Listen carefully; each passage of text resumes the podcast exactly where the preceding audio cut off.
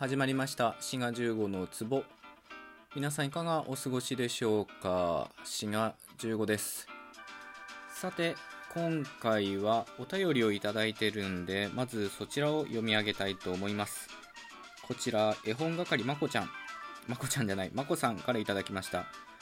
えー、私もレゲエが大好きなのでパトは少しお勉強しました。テンション上がりました。ありがとうございました。ニコリということで、えー、どうもまこさんありがとうございます。これはシャープ315のトークで、まあ、パトワ語の話をしたんですよね。ジャマイカで話されているその言語接触の結果起こったまあ、言語の話を知ってんやっぱりあれなのかなレゲエが好きな人とかにとっては割とパトワ語っていうかジャマイカクレオール語っていうのは常識みたいなとこがあるんですかね。ちょっとね僕はその辺不勉強っていうかまあレゲエとかも雰囲気しかわかんないっていう感じなのでまあ今後ねちょっとそういった何ていうかね音楽の興味の幅みたいなのも、えー、広げてみたいと思います。というわけで、えー、まこさんどうもお便りありがとうございました。この絵本係の絵本で思い出しましたけど絵本の絵ってあれ音読みなんですね。いかにも訓読みって感じがするけど音読みなんだな。いや絵本っていうのが、まあ、僕はずっと絵っていうのを訓読みだと思ってたので訓読みで本っていうのは音読みなので訓と音の組み合わせで、まあ、こういうのを湯頭読みっていう言い方するんですね。で漢字の熟語っていうのは普通訓と訓とか音と音みたいに、まあ、同じ読み方の組み合わせのものが多いんですけど、まあ、絵本っていうのは音読み音読みだからまあそういったタイプですよね。ただものによっては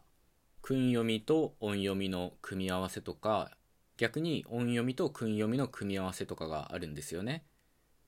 で訓音の組み合わせのことを湯頭読みと言って音訓の組み合わせのことを重箱読みっていう言い方を、まあ、することがありますねほいで、まあ、さっき言ったように僕は絵っていうのを訓読みだと思ってたのでああ絵本って訓と音の湯と読みだなって思ってたんですけど、まあ普通の音と音の組み合わせでしたね。さて、今回のトークは、一見日本語の省略に見えるような表現についてね、まあ、お話ししようと思います。日本語はよく曖昧な言語だとか省略が多いみたいな言い方をされることがありますよね。でそういったことがその国民性だとか民族性みたいなものと結びついて、まあ、日本語っていうのは空気を読む言語だみたいなでそれは民族性に根付いてるんだみたいなね、まあ、そういったことが、まあ、言われたりするんですけど、まあ、僕は時々この番組内でも言ってるんですけどあんまり言語とそういう、まあ、民族性みたいなのを結びつけるのは慎重になった方がねいい面はあると思うんですよね。そういった省略に一見見えるものとして言い差し文っていうものがあるんですね、まあ、この言い差し文の研究には白川博之先生のものが多分一番メジャーなんじゃないかなと思うんですけど言い差し文っていうのはその名の通りなんかまだ後に続きそうだけどその後に続くものが省略しているように見えるものですね。まああんまりピンとこないかもしれませんが、まあ、日常的に使うものばっかりで例えば「早く来て」っていうのはこれ命令形になってますけどこの「手」で終わる形っていうのはまあ普通っていうかなそもそもドアを開けて外に出るみたいに後にメインとなる文というか、まあ、説って言った方がいいですかね。その主説と言われるものが現れるものです。なので、早く来てとか、ドア開けてとか、こういったものは、後ろにメインとなるものが出てないので、言い差し文っていうことになります。ただ、これは、省略には確かに見えるんですけど、まあ、省略と見ないっていう立場もあって、まあ、僕もどっちかっていうと単なる省略以上のものではないかなと思います確かに早く来てっていうのは早く来てくれとか来てくださいのくれとかくださいっていうのが省略したものっていう風に見ることもできますけどうんでもその手で終わる形が命令形みたいな機能を独自に持ってるって見た方がまあ僕はいいんじゃないかなと思います。この手で命令を表すもの以外にも例えば「けど」を使って「それはもうさっき言ったんですけど」とかあるいは家庭の「場」っていうのを使って「食べれば」とかねでこういったものは全てさっき言った「手」とか「けど」とか「レバ」みたいなものは本来的には従属説として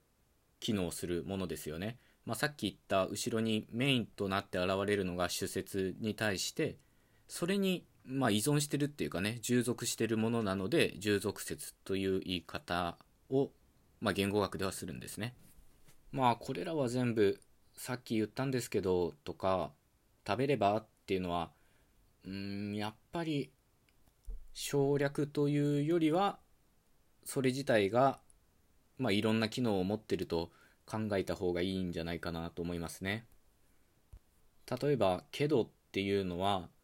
当然本来的には逆説を表すっていうものですけど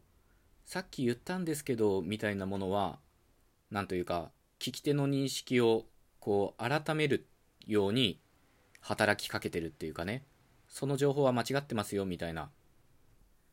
そういった機能があるということができるしあるいは食べればっていうのも本来的には家庭を表すものですけどただ単独で使われた場合は何か行為を進めてるっていう感じですよね。そういうふうに考えるとイーサ詞文っていうのは省略というよりはつまり主説がまあ省略っていうか削除されて従属説だけ現れてるんだというよりは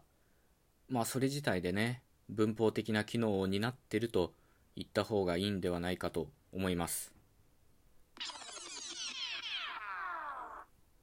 こういったイーサ詞文に限らず、まあ、さっきも言ったように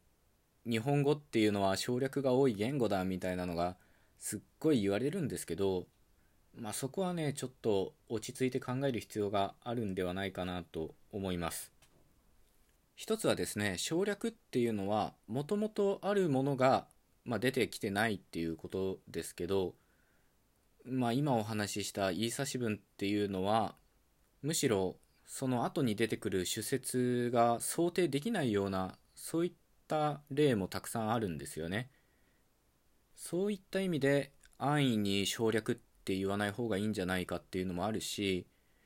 あとはこういうね従属説が単体で使われるっていうイーサ詞文っていうのは日本語に限った話ではないんですね。例えばパプアニューギニアの言語で見られたりするみたいなんですよね。でそういう他の言語と見比べた時に割と似たような現象が観察されることもあるのでそういう省略表現は日本語固有のものだみたいにそこをね結びつけるっていうことの危険性もあると思います。まあ言語学に限った話ではないですけど相対的にねものを考えないと短絡的にねこう何でもかんでも結びつけてしまうとあんまり良くない結果になってしまうんじゃないかなと思います。というわけで今日のトークは「言い差し文」っていうね一見省略に見えるけどそれ自体で独自の文法機能を持ってるっていうねそういったお話でした。最後まで聞いてくださってありがとうございました。